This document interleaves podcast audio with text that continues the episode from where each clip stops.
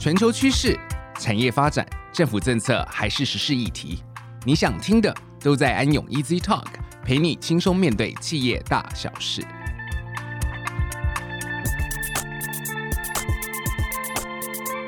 大家好，今天的安永 Easy Talk 将由我安永间接税税务咨询服务职业会计师吴雅君 Vivian 以及我身边的 Sean 为大家分享。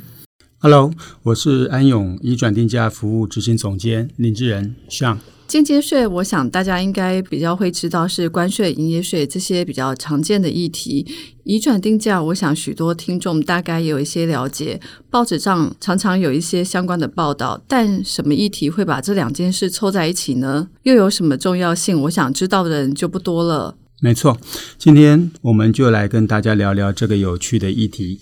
简单的说，以转定价讲的就是集团内的公司与公司之间的交易价格。也就是关系企业交易的价格，随着跨国企业的交易活动日趋的复杂，以转定价政策也自然成为跨国企业营运管理的一个重要的工具。相对的，各国税务机关对于集团的以转定价查核也就越来越频繁。从所得税上的观点来讲，移转定价对交易双方所得税的多寡会有很大的影响。你从国外关系企业进口一批货进来台湾卖。你付的价格高，国外关系企业就赚得多；相对的，要是你付的价格低，国外就赚得少，你的利润自然也就会比较高了。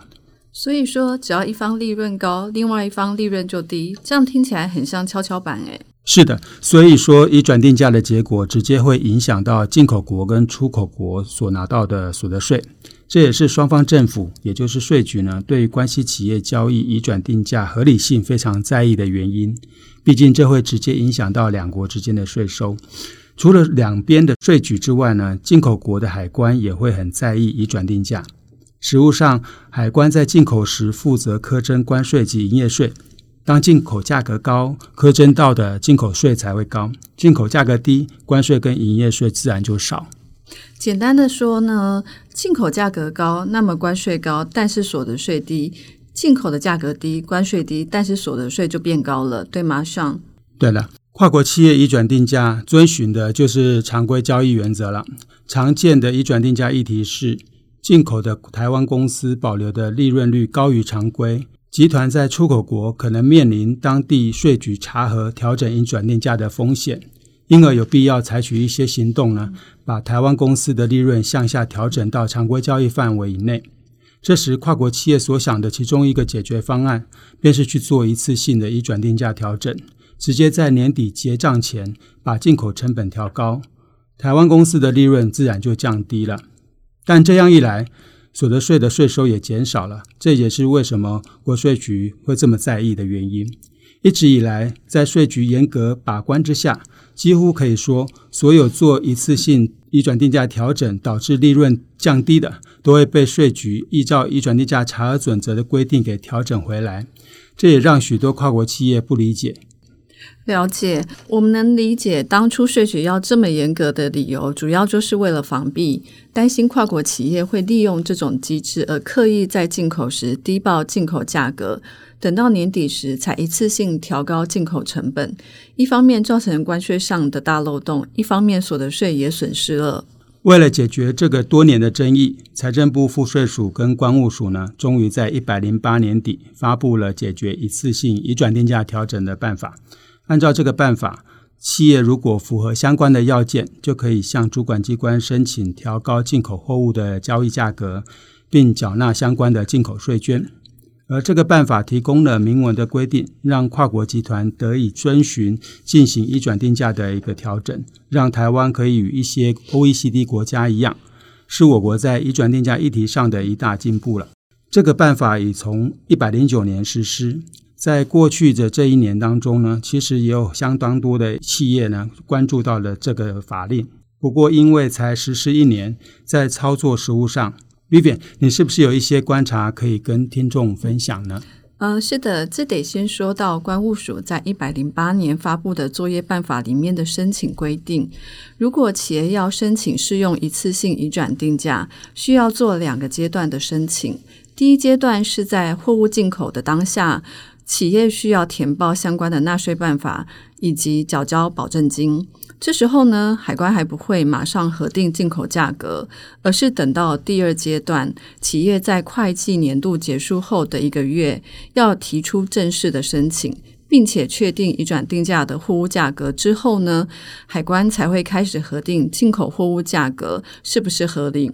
其实，在过去一年里，我们观察到企业在执行进口货物的移转定价时，常常遇到了两大困难。第一个呢是所需文件准备的困难，第二个则是如何证明进口货物调整价格合理的一个困难。确实是这样。我了解企业要有足够的时间跟人力去做文件的准备，因为要按照报单逐笔准备相关的发票，这对进口品相还有进口批次比较多的企业，确实是一个大的挑战。没错，还有因为进口申报的时候，企业需要先交一张预估发票，在于会计年度结束后的一个月内提交相对应的商业发票。也就是说，一笔交易跟进口报单需要准备两套发票，但往往因为企业内部的会计系统、公司规章还有呃政策的要求，一笔交易只能允许产生一张报关发票。这其实也是为了避免舞弊或者产生多张发票与账载的金额不一致的情形来发生。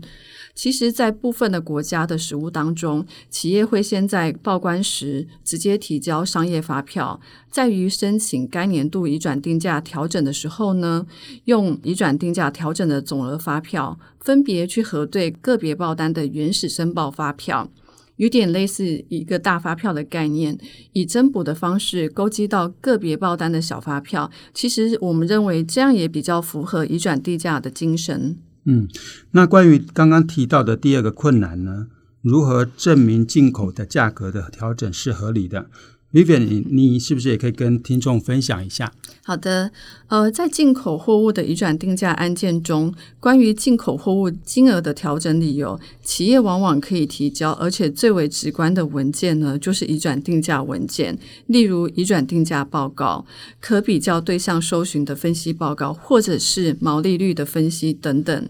但目前呢，我们观察到海关在估价程序上仍然是遵循着这个传统的估价方方法来进行差价。至于是不是能够接受已转定价文件作为价格调整的正式证明文件呢？其实真的是呃有待观察，毕竟呃就还是第一年。虽然移转定价方法跟海关估价外观上看起来似乎八竿子打不着关系，却有相似之处。例如，海关估价的倒扣价格法，其实就跟移转定价方法下的在售价格法原理雷同。而且依照现行世界关务组织 WCO 的见解以及案例可知。移转定价文件在各国海关稽查中也越来越受到关注，甚至被采纳。所以，我们期待未来移转定价文件能够作为海关及国税局的共同参考文件，让执行移转定价政策的企业可以更有效率地管理进口成本与所得税上的营业成本，简便跨国集团遵循法令的方式。就如同今天的主题，移转定价与关务调和这两个主管机关之间，哈，对于同一企业的财务数据、税务管理，是不是可以取得一个比较大的共识？对企业来说，影响是很大的。我们也期待这个机制的发展，在三方面都可以达到平衡，并且呢，也可以有一个更简政便民的发展方向。其实综合下来，现行的法令虽然给予了比较明确的方法跟做法，但在操作上看起来相关的配套措施呢，还不是那么容易执行。我们期望后续可以在主管机关的审核案例中看到一些不一样的处理方式。不过要提醒企业注意的是，针对一次性移转定价的调整呢，即使海关的申请程序都完备了，企业之后的申报所得税，国税局还是有可能会针对企业的移转定价调整后的利润是不是合理来进行查核。也因此，为了降低不确定性，在目前看来，或许还是要尽量降低一次性移转定价调整的金额。不过，我也知道，其实这就有赖于企业管理阶层可以定期来检视现行集团的移转定价政策，还有执行的结果了。啊、呃，当我们发现哦、有偏离政策设定的时候，就要及早的就未来的进口价格来调整，而不是等到年底结束的时候才进行。是的，另一方面，对于那些关系企业交易频繁而且金额重大的跨国企业，与税局之间就已转定价进行预先定价协议，其实也是不错的一个选择。预先定价协议可以针对未来三到五年的已转定价进行协商，对于降低税负的不确定性呢，有很不错的效果。如果交易对手国是与台湾有租税协定的国家，更可以申请双边的预先定价协议。避免因为税局单方面进行移转定价调查调整而造成企业的双重课税，很值得企业的管理阶层来考虑了。不过要注意的是，申请过程中也需要集团管理阶层的一个支持，特别是就集团资料的一个提供。提出申请前，集团内部呢必须就相关的配合事项呢做好充分的沟通和准备，这点我觉得是蛮重要的，就是了。好的，那以上就是我们今天的分享，感谢大家的收听安有 Easy Talk，我们下周四再见喽，再见。